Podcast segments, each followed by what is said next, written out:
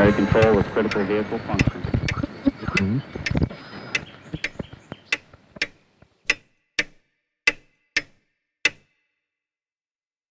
Willkommen zu Zukunft Denken, Episode 34.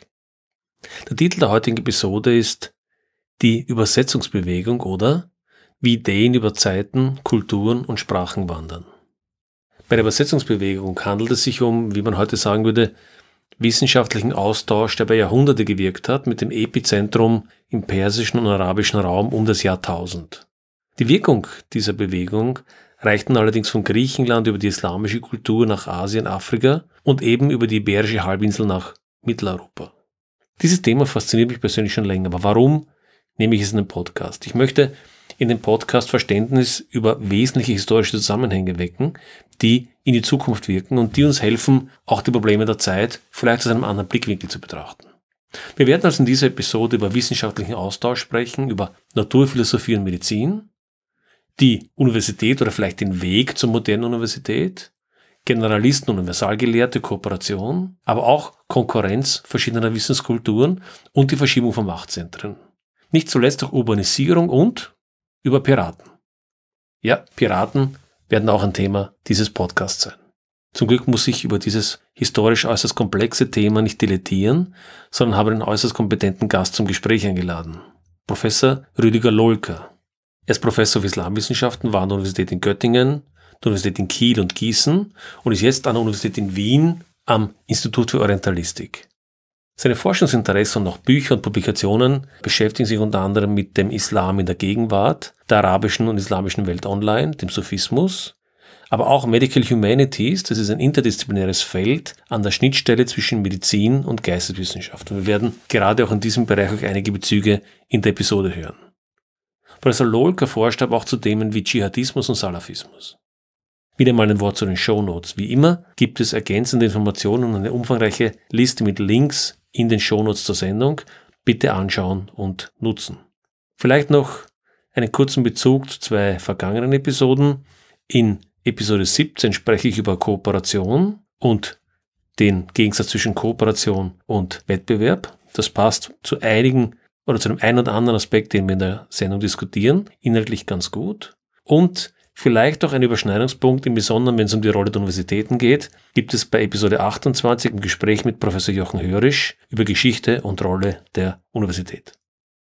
Wenn Ihnen der Podcast gefällt und Sie auch der Ansicht sind, dass wir über die Probleme und Herausforderungen unserer Zeit, die in die Zukunft reichen, weiter diskutieren sollten, bitte empfehlen Sie mich an Freunde, Verwandte und Kollegen weiter. Und nicht zuletzt bewerten Sie diesen Podcast auf einer der Ihnen sympathischen Podcast-Plattformen. Damit wieder genug der einleitenden Worte. Professor Lolka, herzlichen Dank für die Einladung im Büro. Wir sind da im alten AKH, vielleicht für diejenigen, die nicht aus Wien sind. Das alte AKH heißt, kommt vom Allgemeinen Krankenhaus Allgemeinen Wien. Krankenhaus. Eben auch schon ein bisschen Geschichte bis ins 18. Jahrhundert zurück. Ja. Insofern gerechtfertigt das Alter. Obwohl für unsere Universität ist es der Unicampus.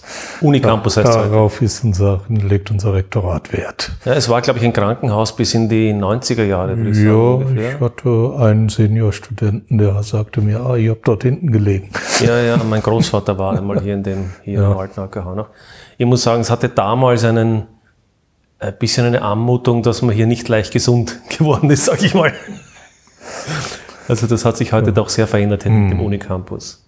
Aber vielleicht zum Einstieg, wie kommt man eigentlich als sagen wir mal, Deutscher oder Österreicher, also Mitteleuropäer, zu dem Interesse, sich mit islamischer Geschichte, vielleicht auch noch des Mittelalters zu beschäftigen? Grundsätzlich ist Geschichte natürlich interessant, auch für einen Zeitgenossen, um zu wissen, woher wir herkommen. Das ist ganz einfach und äh, hat, hat, hat insofern eine Vorgeschichte bis in im Schulischen. Das heißt, Geschichte hat mich eh schon immer interessiert. Ja, und dann hat es sich halt ergeben, durch biografische Zufälle, familiäre Verbindungen, dass ich ein bisschen am arabischen Raum interessiert worden bin. Äh, und auch dann weitergehend bis in den Iran und äh, dann, es hat sich, wie so vieles im Leben, was Zufall, würde ich einfach, würde ich es zusammenfassen. Ja, Zufall. Mich, mich interessiert irgendwie das Thema, was wir heute besprechen wollen, ist Übersetzungsbewegung. Mhm. Und das ist auch eigentlich ein Thema, über das ich durch Zufall eigentlich gestolpert bin, weil mhm. so in der, in der Mittelschulgeschichte oder in der Geschichte, die man so landläufig mitbekommt, ja. ist es eigentlich nicht kein Thema, mhm. was so landläufig, äh, glaube ich, groß abgehandelt ist. Also jedenfalls in, in, in meiner Schule war das nicht so. Und ich fand das aber ungeheuer faszinierend, wie hier Wissen über Kontinente und, und, und auch mhm. äh, ähm, hier in, fast im Kreis gegangen ist. Aber vielleicht, um den Einstieg zu, zu finden, von welcher Zeit sprechen wir eigentlich, wenn wir von der Übersetzungsbewegung sprechen? Wir sprechen erst einmal, wenn wir die europabezogene Übersetzungsbewegung meinen, sprechen wir so circa vom 8. Jahrhundert christlicher Zeitrechnung bis ins 10. Zu den anderen Punkten, die ich da impliziere, äh, können wir später noch kommen. Aber das ist eigentlich grundsätzlich mal der Beginn der Übersetzungsbewegungen aus europäischer Sicht. Mhm, mhm. Ich habe jetzt den Begriff der Wissenschaft verwendet. Ich hatte mhm. vor, vor einigen Wochen ähm, auch ein Gespräch mit äh, Professor Hörisch, ich weiß nicht, ob Sie ihn kennen, aus mhm. Deutschland. Mhm. Und da haben wir auch Kulturwissenschaftler und Philosoph. Und äh, da haben wir auch den Begriff der Wissenschaft und Universität. Da ging es eher um die Universität im engeren okay. Sinne. Und es, es steht ja so, zumindest meinem Verständnis nach, sind so diese Häuser der Weisheit, glaube ich, wurden die mhm. genannt in Bagdad. Ungefähr um diese Zeit herum werden so von manchen als der Beginn der äh, Universität bezeichnet. Ist es also. Äh, das ist so in etwa, wie wenn wir zeitgemäß sagen, der Beginn der Viren ist die Ursuppe. Äh, wenn wir lang genug zurückgehen, ja. finden wir schon einen Ursprung. Ja. Also es sind sicherlich keine Universitäten im modernen Sinne gewesen. Mhm. Die moderne Universität, auch die Universität Wien ist nicht modern gewesen in vor inzwischen über 650 Jahren, sondern war eher ein Ausläufer des vergangenen Bildungswesens. Das heißt, von einer modernen Universität können wir ja, ab dem 19. Jahrhundert sprechen, mhm. ernsthaft. Mhm. Mhm. Und das, das trifft eigentlich auch so auf den Begriff der Wissenschaft. Das heißt, der Begriff der Wissenschaft, den ich genannt habe, ist eigentlich gar nicht so richtig passend für ja, diese Zeit. Der ist halt ein, das ist ein sehr moderner Begriff. Äh, und wenn wir genau hinschauen, was denn überhaupt Wissenschaft ist, außer irgendwas, was mit, was mit Wissen zu tun hat, äh, ist es doch eher etwas, was häufig im Sinne der Naturwissenschaft und der Annäherung an naturwissenschaftliche Maßstäbe ver verhandelt wird. Und ja, da Gut, wir können bis ins 18. Jahrhundert zurückgehen und wir könnten noch weiter, aber normalerweise, ich ziehe es eigentlich vor, bis ins 18. Jahrhundert hinein von Naturphilosophie zu sprechen. Das scheint mir sehr viel treffender, weil Wissenschaft ist wirklich ein sehr moderner Begriff. Was vielleicht ganz interessant ist, ich habe das mal aus dem englischsprachigen Raum gehört. Im Englischen spricht man von Science ja. und Science ist ja eigentlich Naturwissenschaft ja. eigentlich und dann die Amerikaner und Engländer verwenden dann Humanities eher für das, was wir als no. Geisteswissenschaft verwenden. Und ich glaube, der Begriff der Science ist überhaupt einer, der erst irgendwann um 1800 oder in der Größenordnung jo, das so das könnte, erste Mal äh, verwendet wird. Könnte man sicherlich in der Wörterbuchgeschichte ja. nachschauen, aber vorher macht es eigentlich keinen Sinn. Es geht natürlich irgendwann auf Scientia und so weiter zurück ins Lateinische, aber das hilft uns nicht viel weiter. Ja, wir ja. brauchen für Wissenschaft beispielsweise ein Labor mit entsprechenden Untersuchungsmethoden, mit einer entsprechenden Distanzierung von den Gegenständen, äh, die untersucht werden und, und, und, und, und. Das, ja, wir können es in der frühen Neuzeit ansiedeln, mhm. kurz nach der Entstehung des spanischen Kolonialreiches. Äh, das heißt, können es natürlich weiterführen. Also die Inquisitio damals hatte was mit der Inquisition zu tun, aber also von der von den einzelnen Subjekten oder dem, äh, das sage ich ganz bewusst, abgehobene Wissenschaft, die eben die Subjekte zu Objekten macht, das fängt ja tatsächlich bestenfalls 16. Jahrhundert an. Und also deutlich nach der, nach der Zeit, ja. über die wir heute sprechen. Ja. Dann kommen wir zurück, in, kommen wir zurück eben um die Zeit, ist vielleicht äh, die Häuser des Wissens, Al-Mamnun oder wer mhm. immer dann in dieser Zeit von Relevanz war. Entschuldigung. Al-Ma'mun. Ah, dann, vielen Dank, meine Aussprache. Entschuldigung.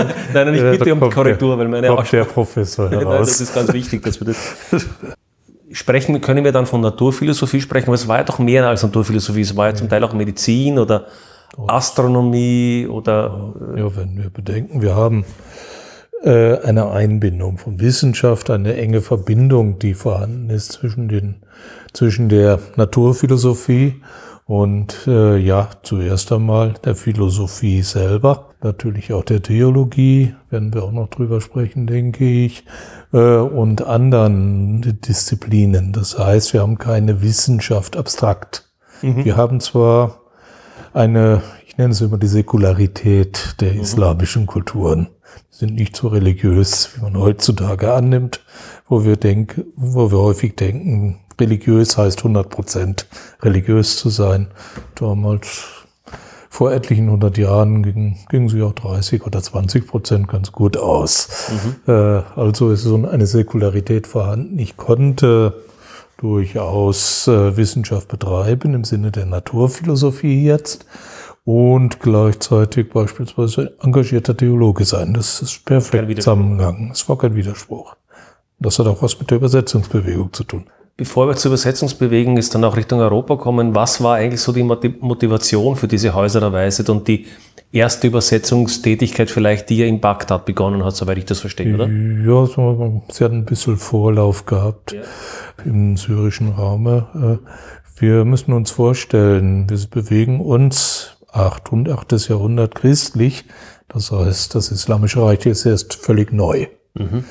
Eine, hat eine herrschende Schicht, die von Naturphilosophie keine Ahnung hatte. Und, äh, sie wussten, da oben gibt es irgendwelche Sterne.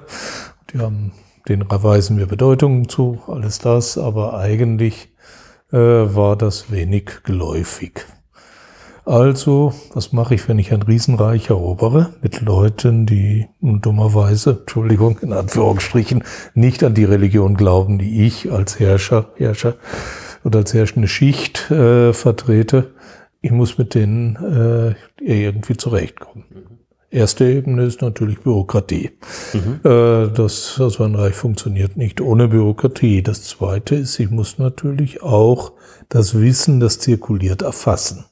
Mhm. Und dritte Ebene, ich muss mich auseinandersetzen mit dem vorhandenen Wissen.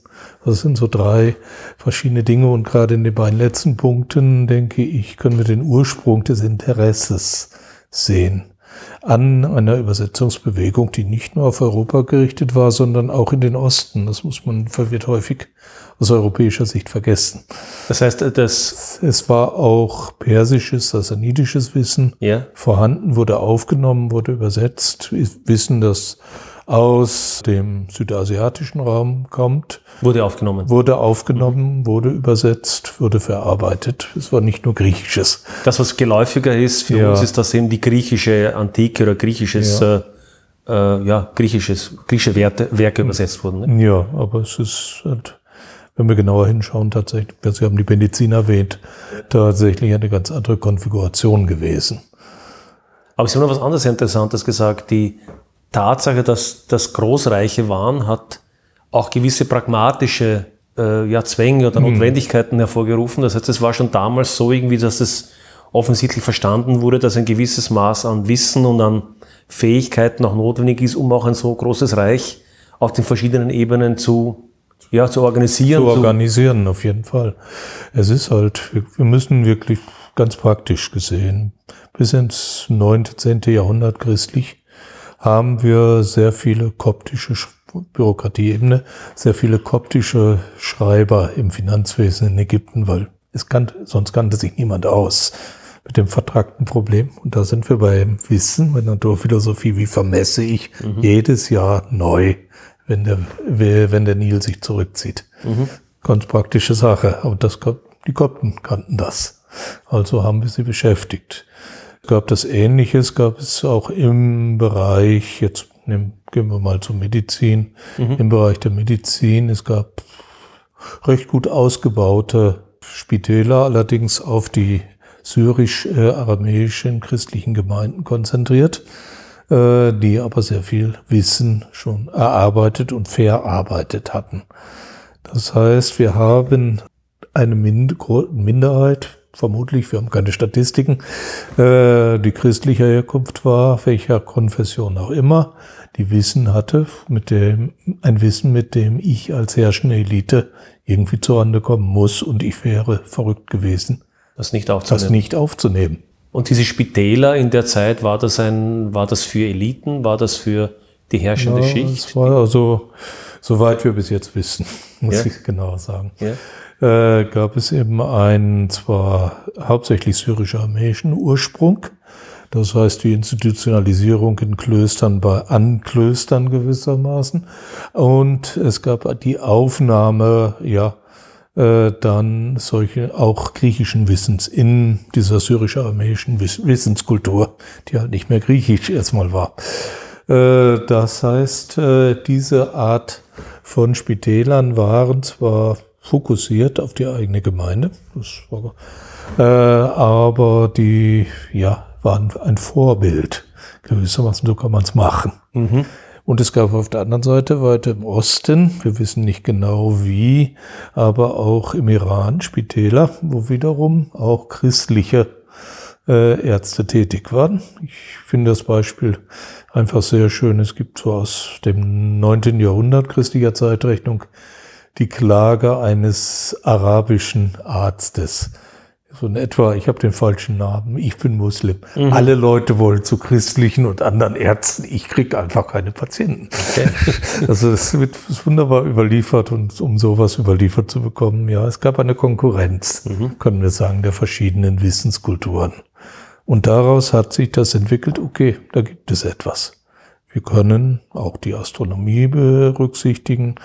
Es fing bereits im syrischen Raum, im äh, Jabal Qassun, im Werk Qassun, fing die erst schon Ende in der zweiten Hälfte des 8. Jahrhunderts christlich äh, die ersten Beobachtungen an, was denn am Himmel passiert.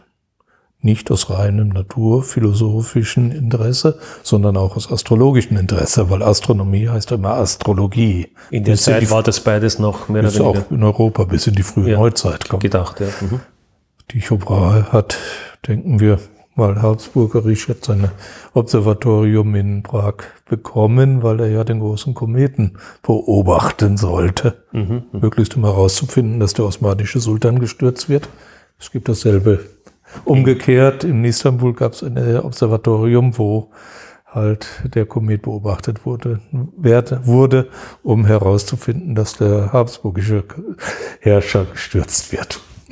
Äh, also wir haben noch bis in die frühe Neuzeit diese Verbindung, die vorhanden ist. Deswegen auch Naturphilosophie im weitesten Sinne geht es darum. Also wir können also bis in Anfang des, äh, in die zweite Hälfte des 8. Jahrhunderts gehen, um die Vertiefung der astronomischen Be Beobachtung äh, festzustellen. Also es war doch eine recht intensive einerseits Aufnahme des Best und Katalogisierung vielleicht des bestehenden Wissens des Reiches, Ja, aber auch mit dem Bestreben, das praktisch umzusetzen, um es, was weiß ich, für die Medizin oder für die äh, Administration im Reich, weil es, weil die Herrscher haben ja doch einiges auch an finanziellen Mitteln in die Hand genommen, Genau. um das, ist um das äh, zu machen, nicht? Also es ist ein Indikator eben. Erstens, dass tatsächlich Herrscher Interesse an solchen Fragen hatten. Das kann, das kann man zumindest akzeptieren. Wie groß das war, also Al-Mamun beispielsweise wird allerlei zugeschrieben, bin ich mir nicht so ganz sicher, ob das tatsächlich der Fall gewesen ist. Okay. Genau, aber gut, es gab eben, und das können wir, denke ich, jetzt gesichert sagen, diesen Widerstreit der Wissenskulturen. Und die Herrscher haben sich halt ihre, die Rosinen gepickt. gut, das ist ein guter Arzt, den holen wir. Guten Mathematiker brauchen wir, um, äh, wir brauchen gute Buchhalter nicht zu vergessen, wo die Verbindung, die praktische Anwendung der mathematischen Kenntnisse vorhanden ist. Wir brauchen gute Landvermesser in einem neu eroberten Reiche. Müssen wir also wissen, was wird da vor Ort für, was werden für, für Vermessungsmethoden verwendet. Also da kommen wir, sind wir schon so auf dem Wege zur Geometrie, hat noch ein bisschen Zeit dann, aber also es gab tatsächlich ein Bewusstsein dafür, wir, brau wir müssen tatsächlich von Grund auf aufbauen, dieses Reich. Wir können zwar vieles entnehmen, verschiedene Ebenen, hochzeremoniell und andere Dinge auch, äh, aber wir brauchen sehr viel Wissen dafür. Es gab ja einige äh, Namen von Wissenschaftlern der Zeit, die ja dann auch später in, in Europa durchaus äh, sehr bekannt geworden sind, so Namen wie Avicenna oder, oder, oder Mhm. Albiruni würden mir wir einfallen. ein bisschen Sind weiter. Etwas später. Da sind wir. Können Sie vielleicht so anhand von Beispielen zwei, drei solcher äh, Also Avicenna ist natürlich als, wir haben immer das Problem, es sind Universalgelehrte gewesen. ja, das hört in Europa ja auch in der frühen Neuzeit erst auf. Aber Avicenna war Mediziner, er war Philosoph, er war nebenbei auch nicht zu vergessen Sufi. Äh, er war eben auch Mathematiker, er war Astronom, Astrolog hin und wieder auch. Und, und, und, und. Biruni, Al-Biruni war, also da sind bei Avicenna sind wir dann schon einige Jahrhunderte weiter. Ja, Al-Biruni wäre dann 1085, glaube ich, gestorben, wenn ich es richtig im Kopf habe. Gasnavidenzeit, da sind wir dann, ja, Entschuldigung, Avicenna müsste ich vielleicht nochmal kurz drauf zurückkommen. Er ist zum Beispiel auch ganz interessant für die Mathematikgeschichte. ja, Es gibt eine schöne kleine Passage in seiner Autobiografie, wo er sagt, was er alles mit seinem Vater und äh, anderen studiert hat. Und unter anderem hat, wurde er von seinem Vater zu, auf den Markt geschickt zu einem ja, Gemüsehändler, war vermutlich, oder Grünzeughändler, äh, der eben, und das ist das Interessante, mit indischen Ziffern rechnete. Das heißt, im ja, Gegensatz zu. zu, es gab im Arabischen also eine Buchstabenrechnung. Also die, die, das arabische Alphabet hat auch Buchstaben. Also ähnlich wie im römischen. Ja, also es ganz, war, ist ganz ähnlich. Aber das war bereits im, dann in Zentralasien bewegen wir uns.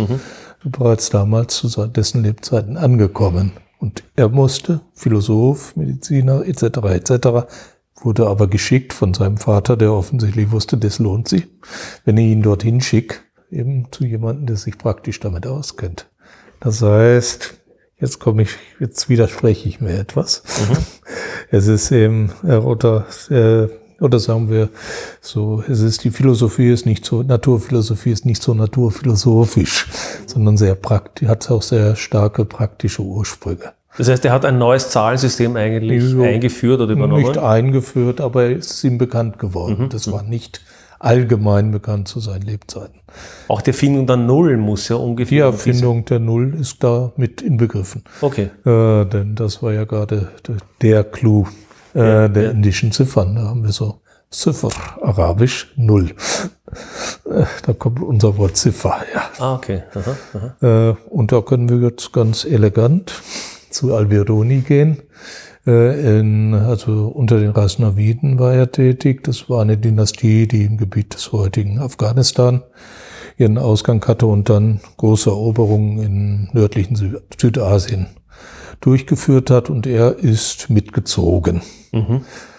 Okay, es war nicht keine Wissensexpedition, sondern da ging es handfest um Gold und ähnliches. Will ich will es nicht besser machen, als es ist.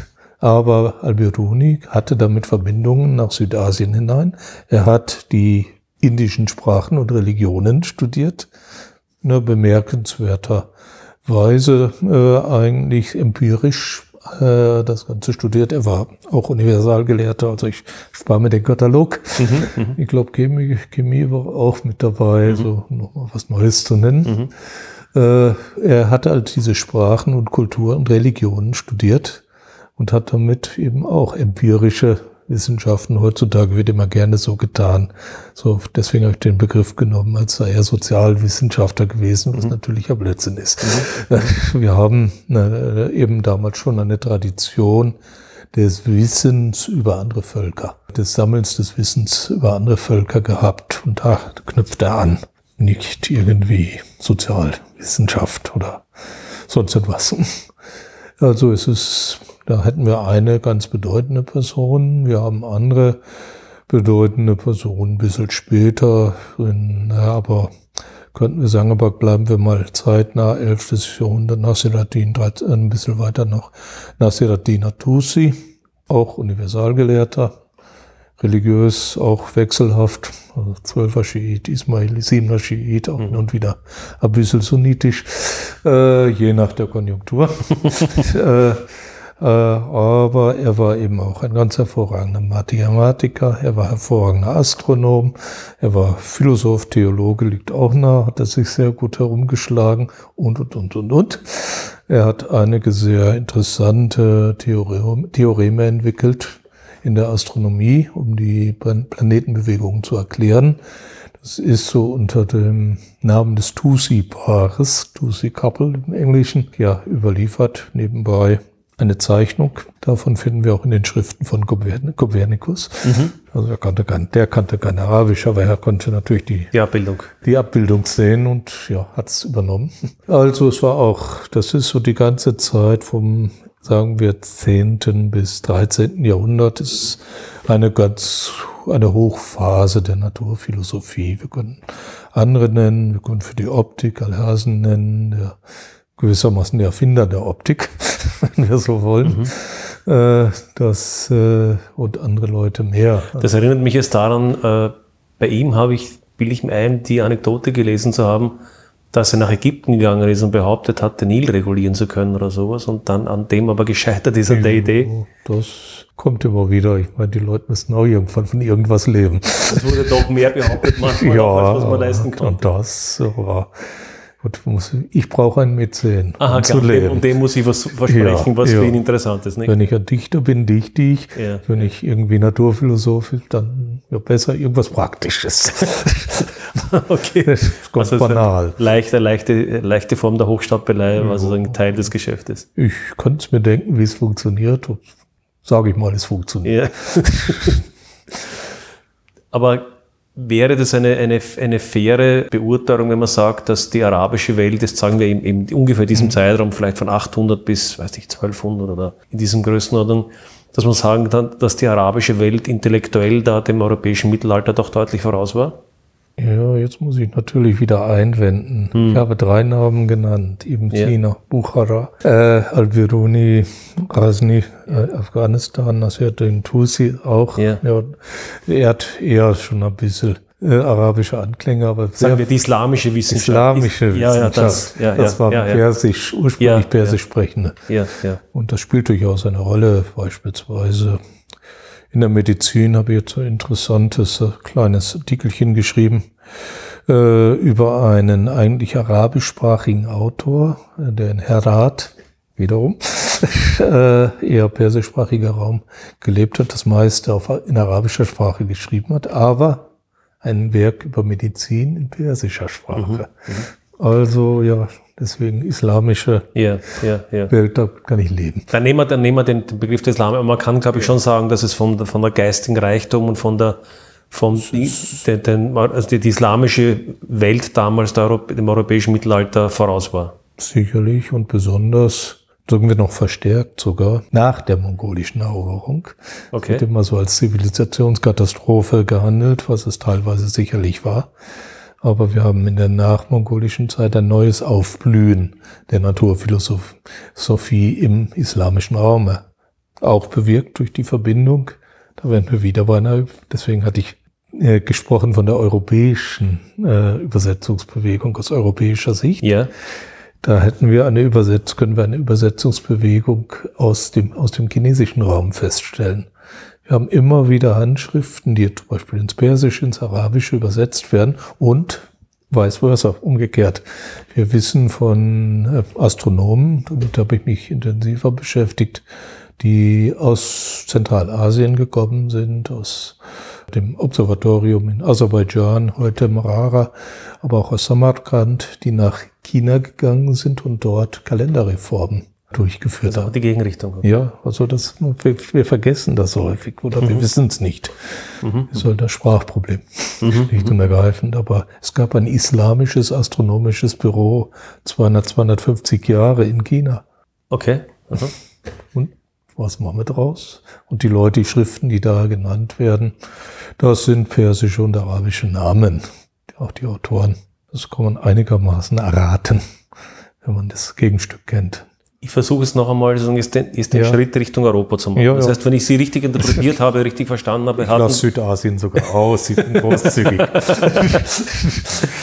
Äh, ich, ich versuche es trotzdem nochmal zusammenzufassen. Das heißt, wir haben um die Zeit, die wir gesagt haben, vielleicht von 800 weg, dann die Mhm. nächsten Jahrhunderte, eine relativ intensive intellektuelle Bewegung im, sagen wir, islamischen Bereich, also Mhm. in der Region, arabischen Bereich, äh, Iran, Mhm. Persien und so weiter und, und dann auch, ich glaube auch Richtung Afrika zum Teil Ein bisschen, ja. bis hinüber.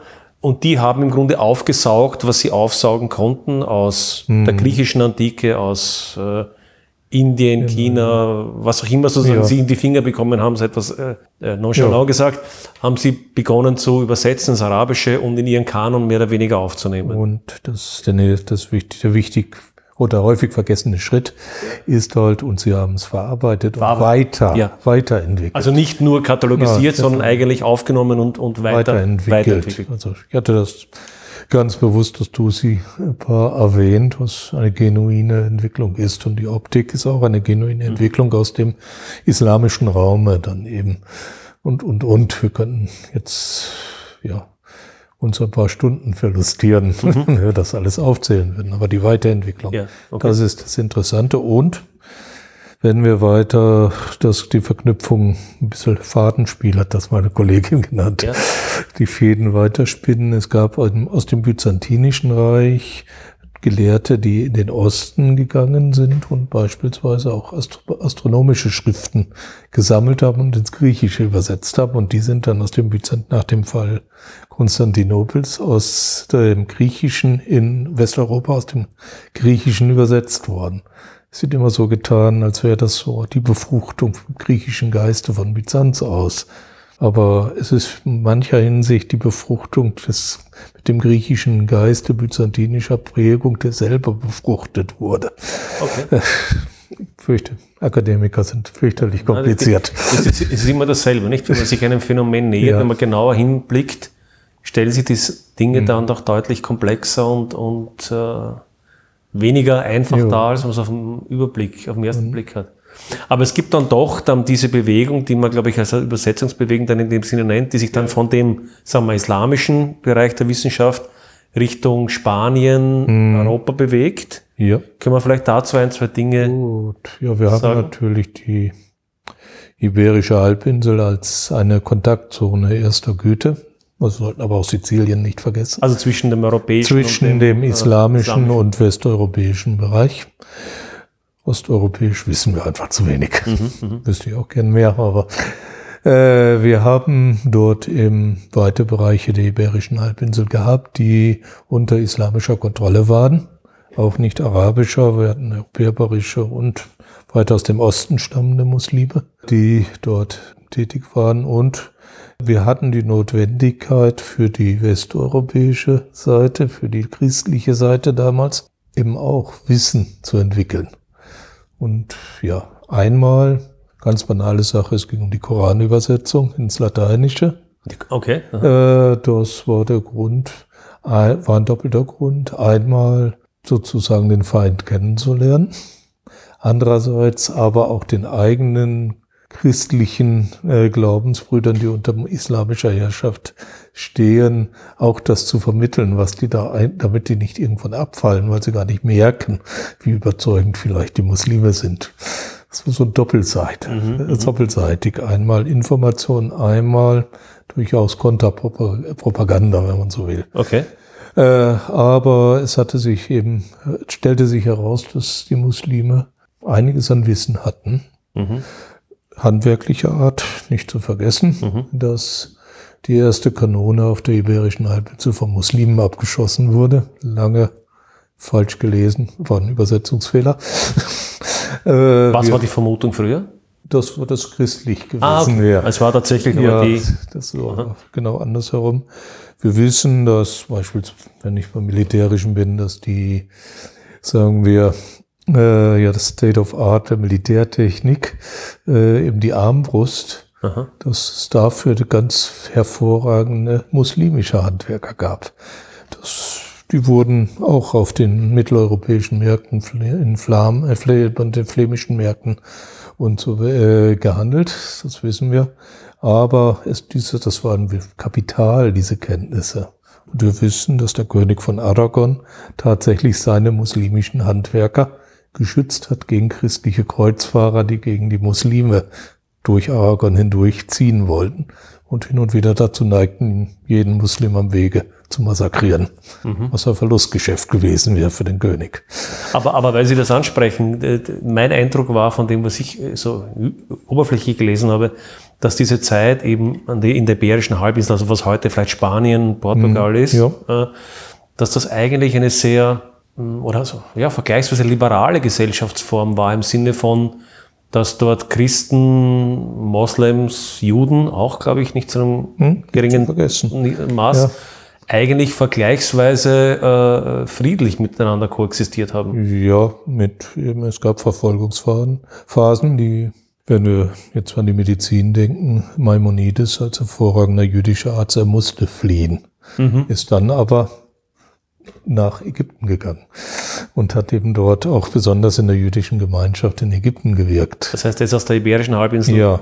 mehr oder weniger Verfolgung eigentlich ja. wieder in ein, in ein muslimisches äh, genau. Land gegangen. Aber eben teilweise auch eben muslimische Bevölker Verfolgung. Mhm. mhm. Also es ist ein bisschen ja, idealisiertes Bild. Mhm. Es gab durchaus Verfolgungen und es gibt durchaus herzergreifende Geschichten, wie trotzdem an der, sagen wir, ich würde nicht liberal sagen, aber relativ freie, freigeistige Haltung vorhanden war. Es gibt die Geschichte eines islamischen Richters, der in Cordoba versuchte, die Christen, die wegen der Schmähung des Propheten angeklagt waren, zu überzeugen, dass sie verrückt waren oder sonst etwas, damit er sie freisprechen konnte. Aha, okay.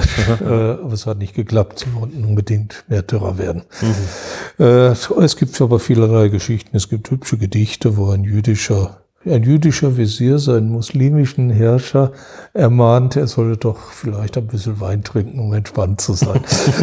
Äh, der dann, der Visier ist später Christ geworden. Äh, aber es ist, müssen wir uns vorstellen, es ist eine bewegliche Gesellschaft. Ja. Das heißt, wir haben Familien, die christlich sind, muslimisch sind, vielleicht eben auch jüdisch sind.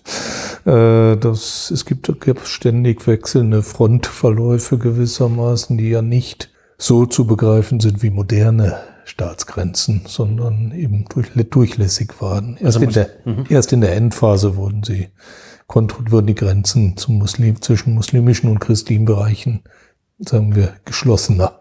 Also man sollte es nicht idealisieren im Sinne einer liberalen Gesellschaft, aber Na. es war doch durchlässiger und äh, pragmatischer, als, als man das vielleicht äh, glauben könnte. Ja, wir müssen uns im Klaren sein, bis ins 14. Jahrhundert christlich ist bis nach Zentralasien hinein, dann ist die Gesellschaft eher eine Gesellschaft von Minderheiten, die die eigentlich die Mehrheit ausmachen. Also die Minderheiten waren die Mehrheit. ja. Okay. Mhm, mhm, mhm. Also es, es, fängt dann irgendwie nach der Mongolen an, dass äh, die christlichen Gemeinden in Anatolien zusammenbrechen.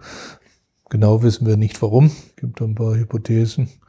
Also da hat sich einiges schon verändert, aber bis dahin war so ziemlich, ja, ein Miteinander auskommen. Miteinander auskommen. Hm. Also es ist diese, was mal ein Kollege, der Thomas Bauer genannt hat, ja eine Kultur der Ambiguität. Mhm. das war nicht ganz glücklich gewählt. Ja, Thomas Bauer hat ein, ein wunderschönes Buch ja. geschrieben über die Ambiguitätstoleranz. Jetzt ja. habe ich den Titel genau vergessen, aber den, ja, ja. den werde ich verlinken. Ich glaube, das war, das war der richtige Titel. Ja, ja, ja. Sehr schönes Buch, kann man empfehlen. Ja. Ah, kommen wir, ich, ich ja. vielleicht jetzt nochmal auf die, auf die Übersetzung auch, auch griechischer ja. Werke zurückkommen. Ich bin irgendwie einmal in einem Artikel, glaube ich, im Spektrum der Wissenschaft oder so, um das irgendwie konkreter einen Namen zu machen, mir das so fasziniert. Da gab es diese eine Person, diesen Gerd von Cremona, der ist mir mhm. in Erinnerung geblieben, weil ich fand das so faszinierend. Der, ich glaube, dem Namen nach könnte man schließen, dass er aus dem italienischen oder, oder zumindest aus dem mitteleuropäischen ja. Äh, äh, Bereich kommt und soweit ich das verstanden habe, ist er irgendwie aus dem Interesse heraus nach äh, Cordoba oder jedenfalls, ich glaube mhm. Cordoba war also jedenfalls in, in, in, die, in die spanische Region gezogen, hat, soweit ich das verstanden habe, nicht einmal Arabisch gekonnt und hat sich dann dort, und ich fand das unglaublich faszinierend, hat sich dann dort mehr oder weniger Arabisch beigebracht mhm. und hat dann äh, eine ganze Reihe von vormals griechischen Werken, die, glaube ich, zum Teil über, helfen Sie mir, über, über Aramäisch, Mhm. Arab, also mehrere okay. Übersetzungsstufen, Hebräisch, Hebräisch aha, mhm. mehrere Übersetzungsstufen durchlaufen haben. Und er hat sie dann mehr oder weniger ins Lateinische übersetzt mhm. und damit sozusagen ja. wieder in das Mittelalter, also in, das, in, in, in den mitteleuropäischen Bereich ja. zurückgebracht. Habe ich das ungefähr richtig Ja, so in etwa. Es gibt einige solche Fälle. Wir haben Äh, Romagnol, wie äh, Ramundus Lullus, genau, Lat latinisiert, also äh, eigentlich ein Balearensprössling. Und das, die Balearen waren vorher muslimisch, das heißt arabisch-berberisches. Hintergrundwissen war vorhanden und er hat durchaus etliches zum Beispiel aus, aus dem arabischen übersetzten Wissen übernommen und eingebaut in sein Programm eines christlichen umfassenden Wissens, mit dem dann missioniert werden kann. Missioniert wo? Also Im islamischen Bereich. Ah, ja, Entschuldigung. Ah, okay, okay, okay, okay. Äh, also dort, wir haben solche Überschneidungen vielfacher Art und Ja. wir sollten es nicht unterschätzen, was dort von, vonstatten gegangen ist. Äh, Wir haben auch äh, ja, eine große Auswanderungsbewegung dann nach der Eroberung von Granada, die ein paar, zwei Jahrhunderte später organisiert wurde, als die unter Verdacht stehenden Ex-Muslime äh, dann äh, über Südfrankreich nach Nordafrika ausgewandert sind. Und wir haben sogar unten bei uns der Bibliothek äh, den Bericht des Gesandten, der das organisiert hat und mit wem er alles geredet hat. Also auf ihn geht auch die mitteleuropäische Arabistik, wenn wir so wollen, zurück. Also wir haben diese ganze Vielzahl von Verschmelzungen und wir haben die große Industrie der Neuzeit, die erste, wie es Fernand Brodel genannt hat, die Piraterie. Piraterie. Die Piraterie hat er so genannt und völlig zu Recht. Es hat, da sind Hunderttausende durchge, durch die Mühle gedreht worden. Die, die eben Skla Arbeitskräfte ge, äh, generiert worden, die in Nordafrika oder auch dann eben in äh, Westeuropa äh, eingesetzt wurden. Es wurden, es, es war tatsächlich eine Freikaufindustrie vorhanden. Es gab ja Mönchorden, die sich dem Freikauf christlicher Sklaven gewidmet haben und, und, und. Also es gab, es, man müssen uns vorstellen, eben diese Kulturen, wie wir es heute so schön sagen, waren nicht getrennt. Schlicht und ergreifend. Ich, nochmal zu den Piraten, dass ich es richtig verstanden habe. Das heißt, es wurden, es wurden Sklaven, Es wurden sowohl christliche, es gab sowohl christliche wie muslimische Piraten. okay, Und die haben eben jeweils andere Seite versklavt, äh, versklavt, gefangen genommen, gehandelt. Es war ein gutes, sehr gutes Geschäft. Äh, bekannte Fälle sind Cervantes beispielsweise, der in Algerien, heutigen Algerien, einige Zeit verbringen musste. das heißt, Cervantes wurde als Sklave, also, Ja, also dort- geraubt dort was, als. Sklave dann in, in Nordafrika Ja, dort verkauft. verkauft. Ja. Dasselbe haben wir teilweise eben auch teilweise im äh, christlichen Bereich. Ich habe es mal untersucht für das äh, äh, für Granada, für das Sultanat Granada, die tatsächlich einen sehr guten Informationsdienst hatten, wer auf dem Sklavenmarkt in den Balearen von ihren Untertanen angeboten wird. Und dann schicken wir jemanden hin und kaufen sie frei. Das wird brav aufgelistet. Das wird alles sehr genau verbucht. Und das ist jetzt, und das ist jetzt äh, intellektuell interessant, weil die wiederum Sie haben Kenntnisse mitgebracht. Kenntnisse mitgemacht Aha, okay. sicher- Sie waren praktisch tätig Ah, okay. äh, und äh, haben Kenntnisse vermittelt. Und aber natürlich, was Brodell meint, ist einfach das Kaufen, Verkaufen von Sklaven und die Generierung von Sklaven Mhm. und Sklavinnen natürlich auch. Das, deswegen kam man zu dem Begriff. Mhm, Also da ist aber, das ist intellektuell auch interessant, weil es uns wieder zeigt, welche Verbindungen haben wir. Eines meiner Lieblingsbeispiele im Bereich Piraterie ist einer der später einer der Kommandeure der Piratenflottille in, von Salah, also heutigen Rabat, Marokko, der Sch- Schlafstadt, war ein gefangen genommener holländischer Kapitän, der sich halt zum quasi Flottillenkommandeur hoch gedient hat. Ob er muslimisch geworden ist, war zumindest hat er so getan. Äh, der hat unter anderem die Plünderung Islands kommandiert, also eine nautische Meisterleistung, äh, gerade für diese Zeit im 13. Jahrhundert oder so. Der ist dann später wieder in die Niederlande zurück, ist dann rekonvertiert, wie auch immer re, äh, ins zum Christentum und hat natürlich seine nautischen Kenntnisse mitgebracht. Darüber wissen wir nichts, haben wir ein paar Andeutungen. Aber wir haben einen ganz praktischen Wissensaustausch unterhalb in gewisser Maße dieser gelehrten Ebene.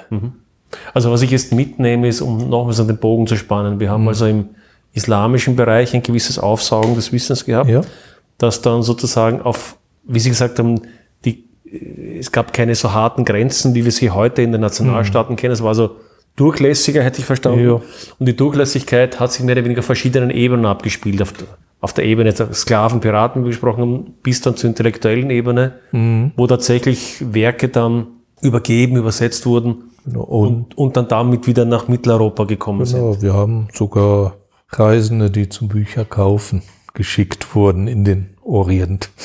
Äh, das, Aus Mitteleuropa. aus Mitteleuropa. Das heißt, man war sich bewusst Man darüber, war sich dass dort eigentlich die, okay, das ist äh, auch wieder komplex. Äh, ich kann das Wort nicht vermeiden. Äh, also es war teilweise motiviert durch das Suchen nach der Ur Ursprungssprache, also auch biblisches Wissen war da okay, gefragt und irgendwie die dort hinten, aber das spielt die Bibel, die müssen ja irgendwas wissen. aha, Äh, und Suche nach den Ursprüngen. nach den Ursprüngen des Christentums und da wurde auch alles Mögliche sonst eingekauft an Handschriften. Die Ah, das war sozusagen ein Beifang irgendwie Ja, auf, so. von der theologischen Expedition ja, irgendwie. so ist die Frage, was war hauptsächlich. Okay. Es war ein Geschäft natürlich auch. Hm, Äh, aber wir wissen, dass eben einige der Reisenden sehr gut orientalische Sprachen, sprich auch Aramäisch, Hebräisch, äh, neben dem Arabischen verstanden und somit in der Lage waren, die Handschriften zu identifizieren. Und sie haben halt interessante Werke gefunden und gut, dann packen wir halt die 30, 30 Blätter noch dazu. Äh, das geht sich auch noch aus. Das äh, ist der, ich neige zum, zum gewissen Pragmatismus in der Hinsicht. Äh, aber diese Werke sind dann in Europa eh verbreitet worden. Eben, ich hatte Kopernikus erwähnt, Ja, auch verarbeitet worden. Wiederum Verarbeitungsprozesse. aber zuerst übersetzt, nämlich Übers nicht, nur, nicht nur übersetzen. Nicht nur übersetzen. Nein. Also das gab es. Wir können inzwischen sagen, dass einige europäische Gelehrte Arabischkenntnisse erworben hatten. Nicht so viele, aber es war da. Etliches ist- ist übersetzt worden, das ist richtig. Und dann verarbeitet worden. Ja, es ist immer die berühmte Frage, was ist der Ursprung gewesen? Hm. Muslime sagen, okay, es ist die islamische Welt. Mhm. Ohne die würde das dunkle Mittelalter immer noch recht dunkel in Europa, In Europa sein. sein. Ja, kann man argumentieren. Andererseits, ja, aber wir Europäer sind die richtigen. Wir haben eigentlich erst diese Muslime dazu angespornt. also ein bisschen im Kreis geht, ne? Ja, eigentlich ist es für mich ein ständiger Verarbeitungsprozess. Gegenseit, ein gegenseitiger Erwerb von Wissen. Manchmal wird es in der Kulturindustrie eigentlich ganz schön gezeigt. Ich erinnere mich an einer meiner Lieblings-Robin Hood-Filme ist der, wo sein Begleiter ja ein Maurer, schwarzer Maurer ist, der dann auf einmal dann so ein Fernglas zusammen äh, und äh, der Robin Hood ist völlig erschreckt, weil er die Leute so, die Feinde so nah sieht. Also ich, das ist die praktische Ebene des Wissens. Aber das ist ganz, das ist jetzt, es kommen wir irgendwie auch ein bisschen mehr in die Neuzeit Ja. hinein oder in die heutige Zeit hinein. Ich finde das auch sehr spannend, weil das ist zumindest etwas, was mir aus der Geschichte in der Form eigentlich nicht so klar war. Heute, heute weiß jeder Internet und ich weiß nicht, die Forschungsreisenden des 19. Jahrhunderts und 20. Jahrhunderts, das ist ja alles irgendwie gängiges Wissen und wir wissen, die Wissenschaft lebt vom Austausch und, und, und, und. Das ist sozusagen in der heutigen Ja. Zeit ist keine Überraschung. Aber ich muss sagen, mir war das schon auch, auch noch bei weitem nicht in dem, der Tiefe, die Sie mir jetzt nochmal äh, vermittelt haben, eigentlich klar, dass dieser Austausch von Wissen, wenn auch vielleicht langsam aufgrund natürlich der Ja. äh, langsamen Reisetätigkeit und so weiter, aber dass dieser Austausch doch ein unheimlich fluider war, schon eigentlich zu einer Zeit, wie wir uns das Mittelalter ja dunkel und abgeschlossen vorstellen, in, in zumindest in Europa. Ne? No, ich glaube auch nicht, dass es in Europa so dunkel war. Hm. Ja, das Äh, ist noch, aber das ist ein ganz anderes Thema. Äh, es gibt ein ganz schönes Werk von einer amerikanisch-arabischen Kollegin, der Janet, Janet, ja, Janet Abolurat, die vom Weltsystem des 11. bis 13. Jahrhunderts spricht. Mhm. Durchaus über, vielleicht in manchen Dingen nicht ganz, aber trotzdem ein ganz interessanter Gedanke und es trifft sich eben mit dem, was ich immer wieder sehe. Was machen wir mit chinesischem Porzellan im 9. Jahrhundert in Fustat in Ägypten? Mhm. Wo kommt's her und warum? Ist das ein reiner Zufall gewesen oder gab es Verbindungen? Mhm. Indien, die Verbindung ist nicht verblüffend, wenn wir wissen, dass an der Hafen von Basra, der alte, lange Jahrhunderte auch in vorislamischer Zeit Verbindungen nach Südasien hatte. Mhm. Also wundert es mich nicht, dass irgendwas aus dem südasiatischen Raum dann eben in Bagdad angekommen ist. Genau, das ist der zweite Punkt, den ich jetzt von heute mitnehme, ist die, ist es nicht nur der Austausch von Wissen und Know-how und so weiter, sondern auch die Verknüpfung, würde ich jetzt einmal sagen, zwischen Wissen, sagen wir Wissenschaft im weiteren Sinne mhm. jetzt, oder Wissen, Handwerk, Kultur, Handel, mhm. weil letztendlich auch Seidenstraße ja. und all das, das war ja Was auch wär? geprägt davon, dass ich die anderen verstehe, dass ich Beziehungen habe, dass ich einen gewissen Wissensaus, also das Ganze ist doch in einer engeren Weise verknüpft, dass es ja. vielleicht oft so, oft so klar ist. Wenn wir die Geschichte der Wissenschaft verstehen wollen, müssen wir global denken. Mhm. Alles andere. Schon in der Zeit. In der Zeit. Also alles andere ist absurd. Wir übersehen die Hälfte. Ja, ja. Oder Ab wie, wie ich es meinen Studierenden sage, vergesst um Himmels Willen die Landkarten mit ihren Grenzen. Das hilft gar nichts. Das heißt, diese Landkarten ist eigentlich ein Artefakt der heutigen Zeit. Zeit ja, das hilft gar nichts, so wenn ich sage. Deswegen Südasien und nicht Indien oder sonst muss ich Indien, Pakistan, Bangladesch, mhm. Nepal und so weiter und so fort aufzählen, aber es ist Südasien. Wir sollten auch besser von Westasien statt sprechen, statt von Nahen Osten. Mhm. Das trifft es viel mehr. Aber um noch, um, um, den letzten Punkt ja. noch zu der Übersetzung zu bewegen, was mich schon noch fasziniert hat, ich, ich, ich habe mir die Frage gestellt, wenn ich mir es vorstelle, dass ein griechisches Werk über vielleicht Aramäisch und äh, ich weiß nicht, vielleicht noch andere Umwege mhm. ins Arabische und dann vom Arabischen zurück ins Lateinische übersetzt wurde, da frage ich mich manchmal schon, was da noch angekommen ist. Zumal ja die Leute, die es übersetzt haben, ja auch keine, würde ich jetzt einmal behaupten, keine professionellen Übersetzer vielleicht in, in dem mm, Stil der heutigen Zeit und eher auch mm. vielleicht eher amateurhaft vielleicht auch übersetzt ja, haben. Also was ist da am Ende überhaupt noch übergeblieben nach der Übersetzung? Oh, bei der Naturphilosophie haben wir es einfach irgendwann muss ich es beweisen. Genau, okay, da, da, okay, dann, nehme ich sehr auf und versuche es zu machen. Ja, also, ich denke es vielleicht auch an die philosophischen Werke. Ja, da, wir haben ja auch diverse Werke, für die es kein griechisches Original gibt. Mhm. Pseudo-Aristoteles gibt es mhm. einige. Äh, also da wird's interessant, aber da wurden halt Terminologien auch geprägt. Kommen natürlich die Europäer an und versuchen irgendwie die Verbindung zu entwickeln, die zu griechischen Ursprüngen da ist. Ich bin da auch mal ein bisschen pragmatischer und sagt den, den Leuten war es eigentlich ziemlich wurscht. Mhm. Sie wollten ein gewisses Wissen haben, schöpfen daraus und wenn wir, dann braucht man dann, wenn es nicht funktioniert, dann muss man es neu prägen wir, prägen wir ja. einen neuen Begriff ja, ja. und so etwas und ja, dann funktioniert es. Ich meine, es ist gut. Ich meine, wir haben selber ein Projekt am Institut zur Galien-Rezeption im islamischen Raum und das mhm. ist wahnsinnig interessant, aber also Galen, der, der, der griechische Arzt. Der, der griechische Arzt. Mhm, mh, mh. Also ah, der war ja einer der, glaube ich, kann man sagen, der dominierendsten äh, medizinischen Größen in der äh, bis ja. weit ins Mittelalter hinein. Ja, genau. Und das ist, äh, wird auch immer wieder im islamischen Raum zitiert. Mhm.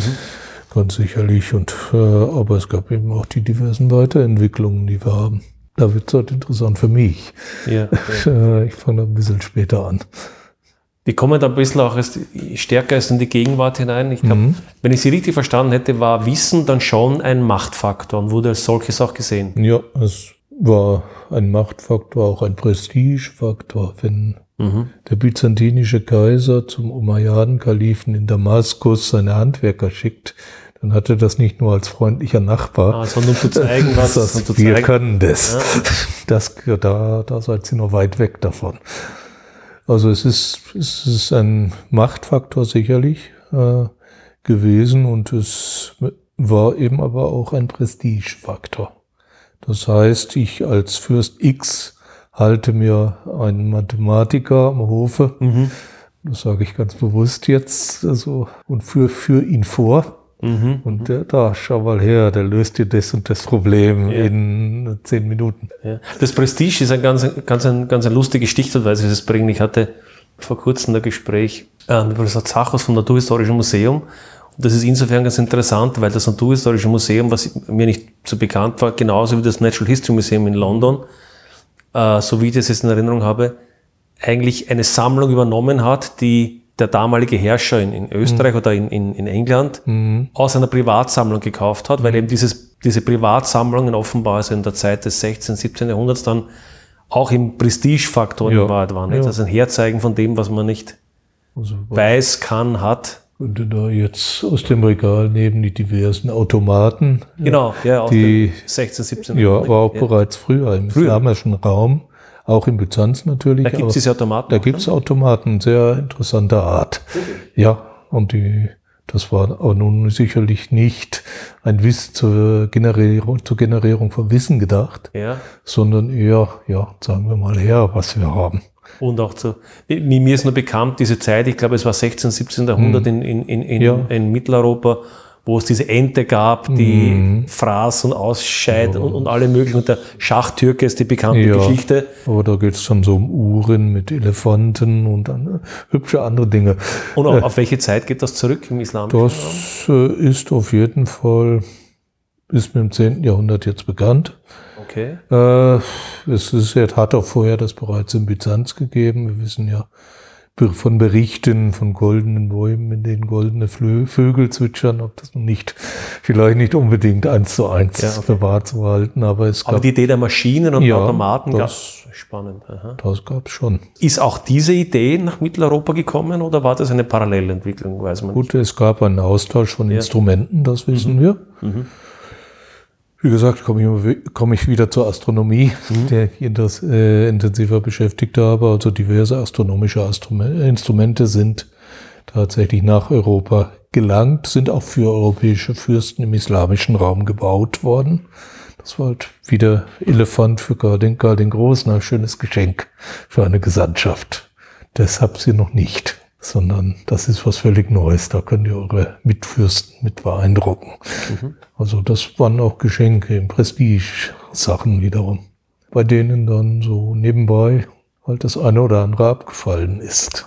Gab im 16. Jahrhundert, im Ende 16. Jahrhundert mit dem, ich hatte den Kometen von 1573 Ja. erwähnt. Äh, da gab es eben das Istanbuler Astro äh, in, na, Observatorium. Ja, das gab es das Istanbuler Obs- Observatorium, durch das in erster Linie mal der Komet beobachtet werden sollte, aber es wurden auch andere Beobachtungen gemacht und aufgezeichnet. Und es wurden andere Dinge entwickelt. Ist es das, äh, da gibt es heute in Istanbul im Tokapi ein sehr schönes Museum, Ja. das diese Instrumente darstellt. Das könnte aus, teilweise aus, noch aus der Zeit stammen. Ja, ja. Aber das äh, Observatorium ist nach dem Tode des Herrschers, des Ja. damaligen, dann zerstört worden. Aber beispielsweise der Direktor des, dieses Observatoriums war auch ein begnadeter Mechaniker. Also der hat wahnsinnig interessante auch Automaten entwickelt. Unter anderem ein Urmodell eines Kebabspießes, bloß horizontal, nicht vertikal. Das ist alles überliefert. Ein automatischer Kebab-Spieß. Ja, also das konnte, konnte sich auch drehen. Also das ist tatsächlich diese Art von Instrument, deswegen werden auch die Automaten in einer oder anderen Weise ausgetauscht worden sein wie Instrumente. Das können wir nachweisen inzwischen. Zu wenig für unser Gemüt, aber es ist feststellbar und gibt gute Forschung dazu. Vielleicht ein Aspekt, den wir so zwischen den Zeilen angesprochen haben, den ich aber ganz gerne herausheben würde, ist, ich glaube, der ganze Punkt der Urbanisierung Ja, ja. hängt, glaube ich, da ganz eng mit dieser Entwicklung zusammen. Ist das richtig? Ja, das würde ich jederzeit unterstreichen, weil in einer hauptsächlich ruralen Gesellschaft habe ich eigentlich keinen Bedarf für Landvermesser, sprich dann keinen Bedarf für Geometrie, weil wir wissen das eh, wie Ja. das Land verteilt Ja. ist. Aber wenn ich eine Städte habe, sich entwickelnde Städte, gar neu gegründete Städte, muss ich vermessen. Ganz praktisch gesehen, wenn ich Städte habe mit Herrschern, die an der Zukunft interessiert sind, sprich Astrologie, dann brauche ich Observatorien und die muss jemand zahlen und das ist ein Herrscher über ein Reich mit urbanen Zentren. Samarkand, 15. Jahrhundert, war ja wichtig für das Timor, die Hauptstadt des Timoridenreiches. Das war ein höchst urbanes Reich. Die konnten sich leisten. Andere Observatorien konnte man sich leisten, sie zu bauen. Sonst muss ich halt auf einen Berg steigen und schauen, was ich sehen kann. Ich glaube, wir haben da wieder einen ganz interessanten, wiederum diesen interessanten Zirkel. Es gibt einen amerikanischen Wissenschaftler, Geoffrey West, glaube ich, der hat das ähm, für amerikanische Städte Mhm. untersucht, Ja. Zusammenhang zwischen der Größe einer Stadt und verschiedener, verschiedener Parameter, zum Beispiel mal banale Dinge wie wie viele Tankstellen gibt's pro, Mhm. ne? aber dann auch Richtung, äh, wie viel Patente gibt's, wie viel Schulen, wie ist die Bildung und so weiter. Und Mhm. der kommt halt zu dem Schluss, dass, und ich glaube, das kann man schon universell sagen, dass die Verdichtung Mhm. des Lebensraums, also wie halt eine Stadt ist, letztendlich eine, auch den, den, wenn man so möchte, den intellektuellen Output erhöht, ein, ein höheres Maß an Abs- Abstraktion vielleicht ermöglicht. Mhm. Und umgekehrt, wie Sie gesagt haben, offenbar dieses intellektuelle Vermögen und der Output wiederum notwendig ist, um die Stadt am Leben zu, Ja. oder zu ermöglichen. Ja, also ich meine, wir haben ja, ganz praktisch gesehen, jemand wie Ibn Sina, ja, Avicenna, wir hatten ihn erwähnt, ist, da gibt es Entschuldigung, dürfte ich dann einhaken, weil das haben wir vorhin Ja. gesagt. Sie haben gesagt Ibn Sina oder Avicenna, vielleicht, Ja, ja. wenn wir das noch nicht so. gesagt haben, das ist vielleicht nicht so jedem klar. Okay. Aber das war eine arabische äh, Ibn Sina, nicht? Vielleicht können Sie kurz über die, über die, Also, über die Benamung. War, also wir haben das Problem, wir haben latinisierte Namen der Gelehrten und der, den wir als Avicenna kennen, der unter anderem den Kanun, den Kanon der Medizin verfasst hat und viele andere Dinge, ist eigentlich ursprünglich Ibn Sina, der Sohn des Sina gewesen. Also nach dem arabischen ein arabischer Namensgebung, Name, obwohl noch ein bisschen komplexer, er natürlich persischer Herkunft war, aus Zentralasien, Ja, weil das gehörte die Iraner, die Perser eigentlich nicht die arabische. Nein, die sprechen ja. eine ganz andere Genau, ja. Sprache. Das ist eine indogermanische. Ja, ja. Also eine ganz andere Geschichte, aber arabischer Bildungssprache, teilweise später auch persisch. Äh, Und daraus erklärt sich, dass eben so jemand, ich spare mir den ganzen Namen, dann eben einen arabischen Namen getragen hat. Aber wir haben den dann aus europäischer Sicht dann latinisiert, diese Namen. Ja, da haben wir ein bisschen hübsch, hübsch vermischt, weil das Avicenna, das geht eigentlich als auf das arabische Abu, Vater, zurück. Mm, ah, Also den Ibn schmeißen wir weg. Also und haben so eine lateinische. ja, weil es gab sehr viele Ja, Philosophen, Naturphilosophen mit einem A, AV meistens, das deutet auf Abu, Vater von Ah, okay. hin. okay, okay. Äh, was der normale Name eines Mannes, der ein Kind hat, ist eben Abu Fulan, Abu, Abu Muhammad.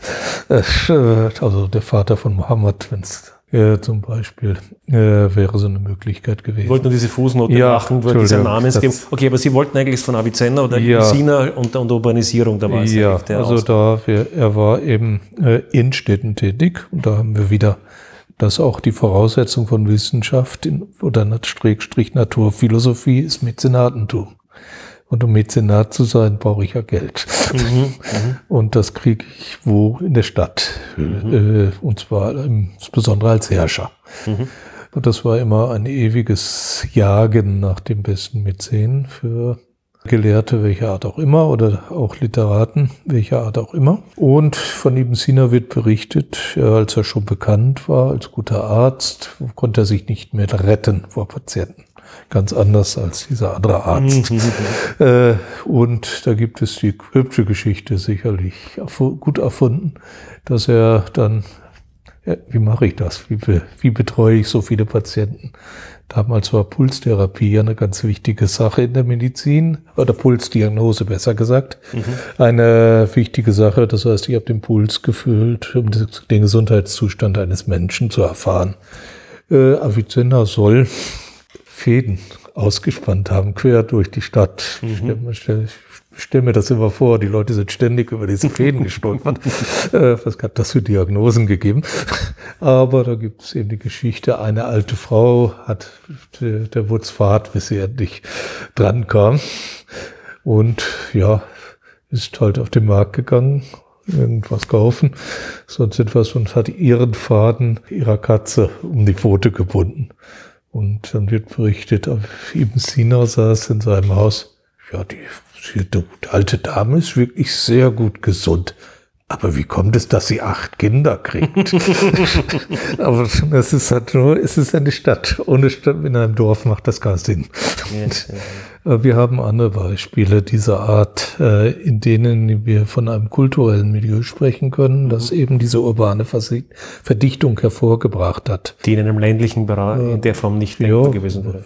Auch nicht nötig, schlicht und ergreifend. Ja, ja. Aber wir haben eben eine sehr Vielzahl von Literaten, von Gelehrten am, an Fürstenhöfen und auch anderen, anderen Höfen.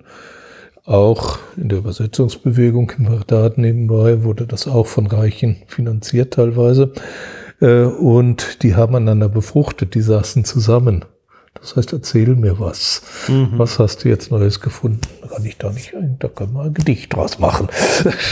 Oder so etwas. Das kommt immer wieder vor, solche Überschneidungen, die vorhanden sind. Und das ist nur in Städten denkbar, überhaupt, abgesehen von der Infrastruktur.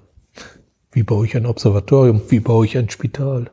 Ja, Da ja. brauche ich Reichtümer, um so etwas, dass sie sind, die Spitäler sind meistens als Stiftungen begründet worden und das wurde aus Stiftungen gezahlt, die städtischen, aber auch ländlichen Grundbesitz hatten. Das heißt, ich brauche eine entwickelte Wirtschaft, um mir sowas zu leisten. Sonst, Und so geht die Spirale immer, immer Ja. weiter nach oben. Genau, das Im, Im Sinne dessen, was ich kann und aus dem, was ich kann, wiederum, wie ich meine Gesellschaft weiterentwickle. Oder, wenn ich ein Spital habe, kann ich Patienten, Patientinnen auch Ja, ja. untersuchen. Dann kann ich da jenseits, was Galen vielleicht mal Ja. gesagt hat, schon empirische Fu- em- Befunde haben. und wir kommen wieder weiter. Ja. Und, und, und. Also um, um auf die heutige Zeit noch in die Zukunft zu gehen, was für mich ein wichtiges Thema ist. Also das eine, glaube ich, Spannende ist, ist eben, dass diese Form der Globalisierung, was vielleicht den meisten gar nicht so bekannt ist, einfach schon, man kann sagen, in der damaligen Zeit im Grunde vom Prinzip her genauso gegeben war wie heute, natürlich nicht in dem Nicht in dem Ausmaß. Ausmaß und Tempo Ja, vielleicht, ja. weil natürlich die technischen Möglichkeiten jetzt nicht so weder vom Reisen noch von der Kommunikation her da waren.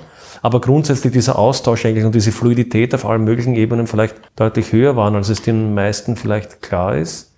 Wir haben ja dann eher sogar ein Abschließen. Die Grenzen sind ja, die nationalstaatlichen Grenzen sind ja eigentlich ein Phänomen des Ersten Weltkrieges, kann man, Ja, kann man sagen. kann man sagen. Ne? Mein Großvater, kann ich mich erinnern, von dem wird immer berichtet. Er meinte, der Erste Weltkrieg, das, ja, früher konnte ich, konnte ich bis Portugal mit einer Bahnkarte fahren. Danach war es aus. Ohne Pass und äh, ja, gut, und Ja. wenn die Polizei Interesse gefunden hat, okay. ja, ja. Das kann schon passieren, aber prinzipiell war das kein Problem. Und der zweite Aspekt, den ich jetzt auch äh, sehr spannend finde, ist, dass wir sehen, wie sich, ich würde das mal so behaupten, wie sich die Zentren, sagen wir es mit dem modernen Begriff, die Zentren der Wissenschaft doch auch so über den Planeten verschieben. Ne? Wir Ja. also, um es, wo wir begonnen haben im 8. Jahrhundert, was sagen wir mal, war es vielleicht eher im islamischen Raum, dann hat sich es vielleicht über die Neuzeit mehr in den mitteleuropäischen, Deutschland, Frankreich, dann mit der industriellen Revolution England Ja, sehr stark. Dann ist es sehr stark über den Zweiten Weltkrieg dann in die USA gegangen, die bis heute eigentlich den Ton angibt. mhm. Und meine These wäre, dass wir jetzt gerade erleben, wie es nach Südostasien, noch Ostasien. Ostasien, Ost, Ostasien, ja, ja, Entschuldigung. sich nach, Ich bin öfters in China. ja, ja.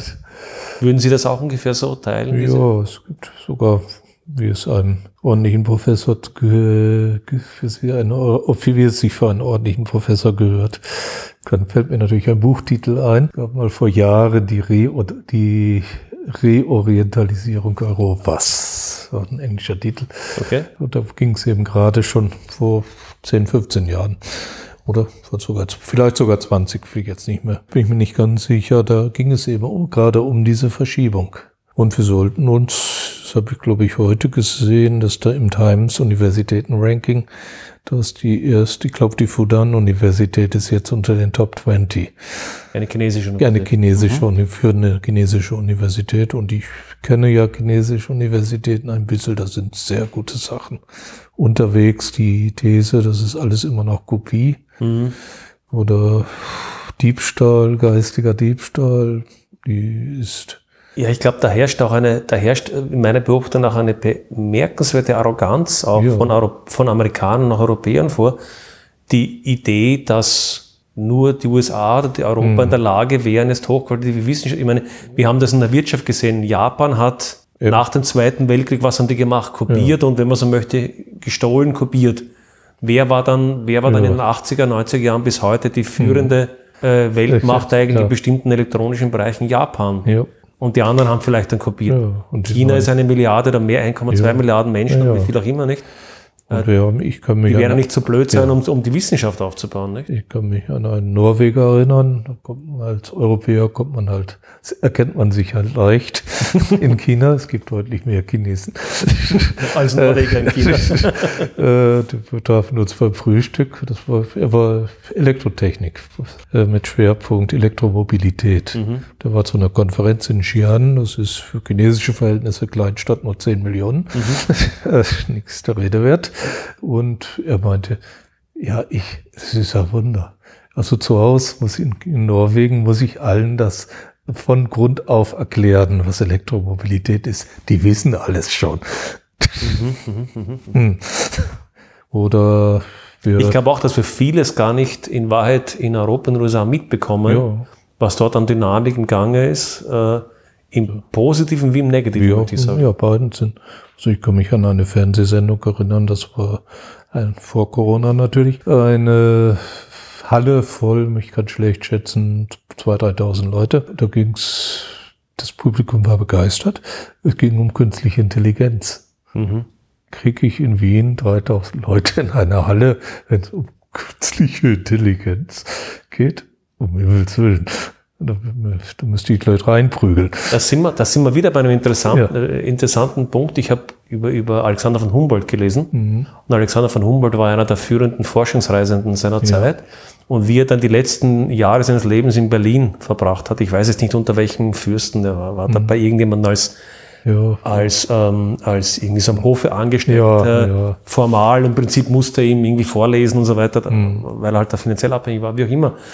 Aber er hat dann in die letzten Jahre seines Lebens, und das war schon eine Sensation auch in der damaligen Zeit, äh, Vorträge gehalten, öffentliche Ja. Vorträge, wo auch Frauen äh, zugelassen waren, weil Studenten waren ja damals nur Männer. Und die waren hunderte, Ja. tausende Menschen bei seinen, bei seinen Vorlesungen. Also es gab schon auch diese Zeit, wo bei uns diese Begeisterung in der Breite, glaube ich, da Ja. war. Die, ich habe wirklich das Gefühl, dass das ein etwas nachgelassen hat in der Form. es ist schwierig, Ja. das zu vermitteln. Aber es ist eigentlich, es gibt eine- natürlich verlagert sich vieles ins Internet. Ja, äh, ja. klar, jetzt auch zu unserem Thema Muslim Heritage ist dafür ein wunderbares Beispiel. Ja, das ich jederzeit nur empfehlen kann und es wirklich wunderbar illustrierte äh, Seiten sind. ihre Webseiten. Nein, nein, das ist eine internationale Webseite einer Okay. Stiftung in Großbritannien, die sich eben dem naturwissenschaftlich, naturphilosophischen Okay. Erbe äh, der islamischen Welt gewidmet hat. Vielleicht nur an der Stelle an die Zuhörer, ich werde dann diese äh, Links dann wie immer in den Shownotes Mhm. auf der Webseite dann auch verlinken, damit man das dann selber suchen muss, sondern dann auch Ja. leicht findet. Okay, ja?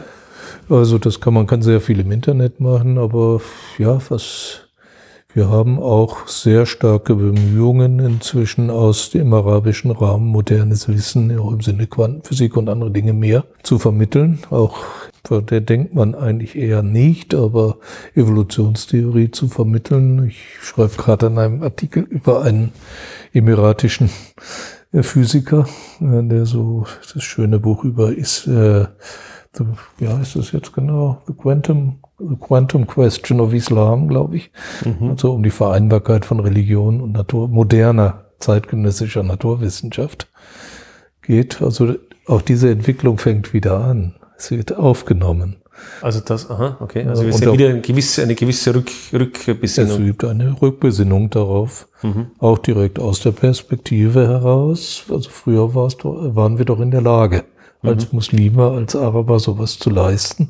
Warum funktioniert es heute nicht? Wobei die Situation heute im Iran, meiner Beobachtung nach, wo Ja, ich relativ viel Zeit ja. verbracht habe, eine, immer schon eine etwas andere war in den letzten. Jahrzehnten. Die waren immer viel stärker an Die waren stärker. Ich rede jetzt von der von arabischen. der arabischen Welt, ja. ja. Und das ist schon bemerkenswert. Äh, das, also auch da findet eine Veränderung statt. Und ja, wenn wir die, nicht die Katastrophe der Regime in, in äh, der arabischen Welt und anderen Teilen der islamischen Welt hätten, dann wird sich schon anders entwickeln. Hm. Äh, aber ja, also wir, es ist, ruht sich vielleicht gut auf Lorbeeren aus. Ja, ja. Aber ich denke, aus europäischer Sicht sollten wir uns Nicht zu, wirklich, nicht zu wohlfühlen. wirklich auch dessen bewusst werden, Ja, was ja. heißt tatsächlich Naturphilosophie ist. Ich habe einen Fünfer in Mathe, in Mathe. Ja, das ist toll. Ja, bitte. Also da müsste ja jemand da nicht aus dem Raum schleichen. wenn mir das jemand erzählt. Hm. Und ich beispielsweise haben wir jetzt ein Projekt eingereicht über Natur, moderne Naturphilosophie und moderne Wissenschaftsphilosophie und islamisches Denken, was zu reflektieren. Mhm, mhm, mhm. Ja, schauen.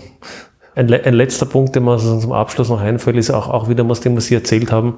Was, man, was ich zumindest mitnehme, ist, dass dieser, aus, diesen, aus diesem Zeitraum, den Sie geschildert haben, ist von 800 bis eben dann in die Neuzeit hinein, ist eigentlich, dass es eine, dass die Kooperation immer eine sehr fruchtbare Sache Ja. war. Also Kooperation ist auf verschiedensten Ebenen, intellektuelle Kooperation, handwerkliche und so weiter. Ja. Und ich persönlich bin ja der Meinung, dass wir, und meine These wäre, dass das sehr stark westlich, vielleicht amerikanisch, aber auch mitteleuropäisch geprägt ist, dass wir in den letzten Jahrzehnten einen viel zu großen Schwerpunkt auf, auf den Wettbewerb gelegt haben. Und dass eigentlich alles dem, der Competition, den Wett, dem Ja. Wettbewerb untergeordnet wird, weil irgendwie so die, auch die kapitalistische äh, Idee zum Teil ja sozusagen diese These mitbringt, ja, nur, nur durch den Wettbewerb wird man besser, aber ich glaube, dass wir die Macht der Kooperation sozusagen da zu stark vernachlässigt haben. Also als Wissenschaftler habe ich nur, ich kann, kann, kann ich es nur unterstreichen. Wissenschaft lebt vom Austausch. Wir kranken immer daran, dass es große Verlage gibt, die das Wissen quasi monopolisieren, für teures Geld verkaufen und für sehr teures Ja, ja. verkaufen. Ganz und, schlecht entwickelt. Äh, das führt dazu, dass wir den, naja, dass es natürlich Internetseiten gibt, wo das Ganze fürchterlich Copyright or Copy Wrong, wir verbreiten es, äh, äh, dann doch äh, kursiert. Oder Preprints kann ich verbreiten ohne Copyright-Probleme, wenn ja angenommen ist. Das wird immer häufig vergessen auch. Ja. Jetzt Preprint ist an sich nichts Unanständiges, äh, aber damit bin ich copyright-frei. Ja, Äh, und damit wird wieder wissenschaftlicher Austausch möglich. Also gerade diese, die Orientierung daran, wir brauchen Wissen, das präsentierbar verkaufbar ist. Das ist tödlich. ja, Anders kann ich es nicht nennen. dem kann ich nur zustimmen. Und ich glaube, das war ein sehr schönes Schlusswort. Herzlichen Dank, Klaus. Volker, für das Gespräch. Gerne.